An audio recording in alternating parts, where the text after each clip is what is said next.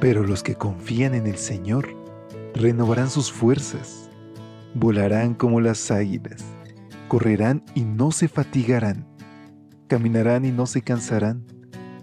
Mantengamos pues firme la esperanza que profesamos, porque fiel es el que hizo la promesa. Bienvenidos a esta serie de devocionales para adultos. Yo estoy contigo promesas bíblicas para vivir confiado.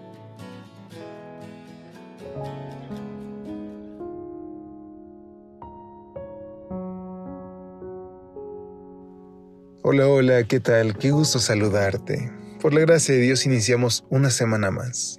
Es por eso que en este domingo 24 de septiembre, al darte como cada mañana una calurosa bienvenida a nombre de todo el equipo de Evangelike, Deseamos que este tu espacio de lecturas devocionales para adultos hoy pueda traer paz a tu corazón y que al iniciar cualquier actividad puedas poner a Dios en primer lugar. ¿Sabes? Cuando lo hacemos, cuando reclamamos la promesa, busquen primero el reino de Dios y su justicia y todas las demás cosas vendrán por añadidura, experimentamos que Cristo es fiel, que su palabra es fiel y que Él tiene unos planes hermosos para nosotros. Vayamos sin más a nuestra reflexión titulada Los perdonará ustedes su Padre. Mateo capítulo 6, versículo 14 contiene nuestra lectura base y la nueva versión internacional nos lo expresa de la siguiente manera. Si perdonaran a otros sus ofensas, también los perdonará a ustedes su Padre Celestial. Graham Staines y su esposa Gladys decidieron dejar Australia, su país natal, y trasladarse a la India a fin de trabajar en favor de los leprosos.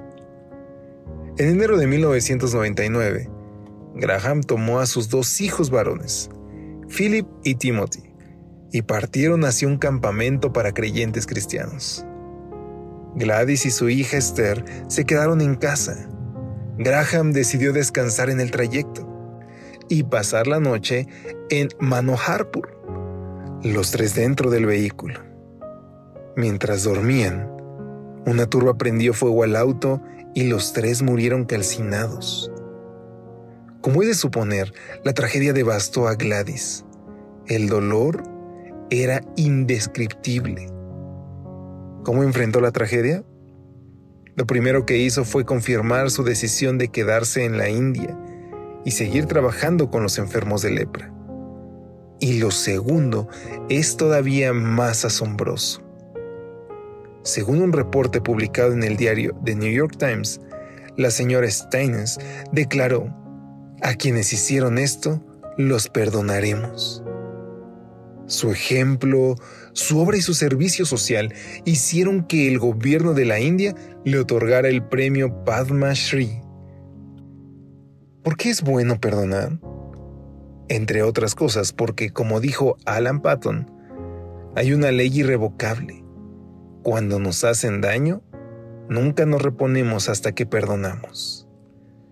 Perdonar forma parte esencial del proceso que nos llevará a recuperarnos de los golpes que recibiremos en esta vida.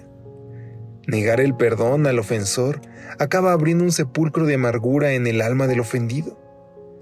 Hay que perdonar si queremos sanar.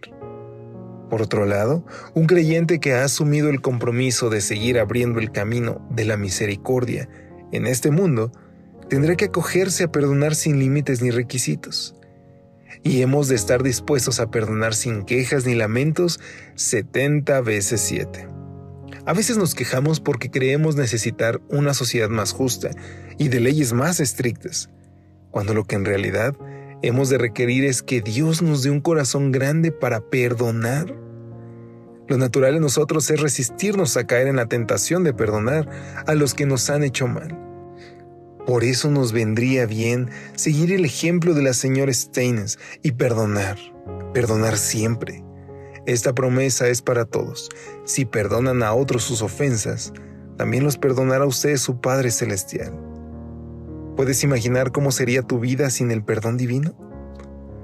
Queridos amigos, hoy tenemos que recordar que nosotros somos los primeros en necesitar el perdón. Por eso hoy ve en paz, descansa tranquilo, perdonando a aquella persona que tal vez te hizo daño, que te traicionó, que te lastimó que te humilló, recuerda que tú eres el primer beneficiado. Oremos. Querido Dios, pone en nosotros un corazón como el tuyo y ayúdanos a perdonar como tú lo hiciste, Señor, como tú lo haces a diario, dando otra oportunidad. Te lo suplicamos en el nombre de Jesús. Amén. Que Dios te bendiga. Hasta pronto. Gracias por acompañarnos. Te esperamos mañana. Te recordamos que nos encontramos en redes sociales.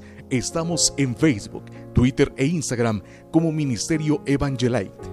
Y también puedes visitar nuestro sitio web www.evangelite.com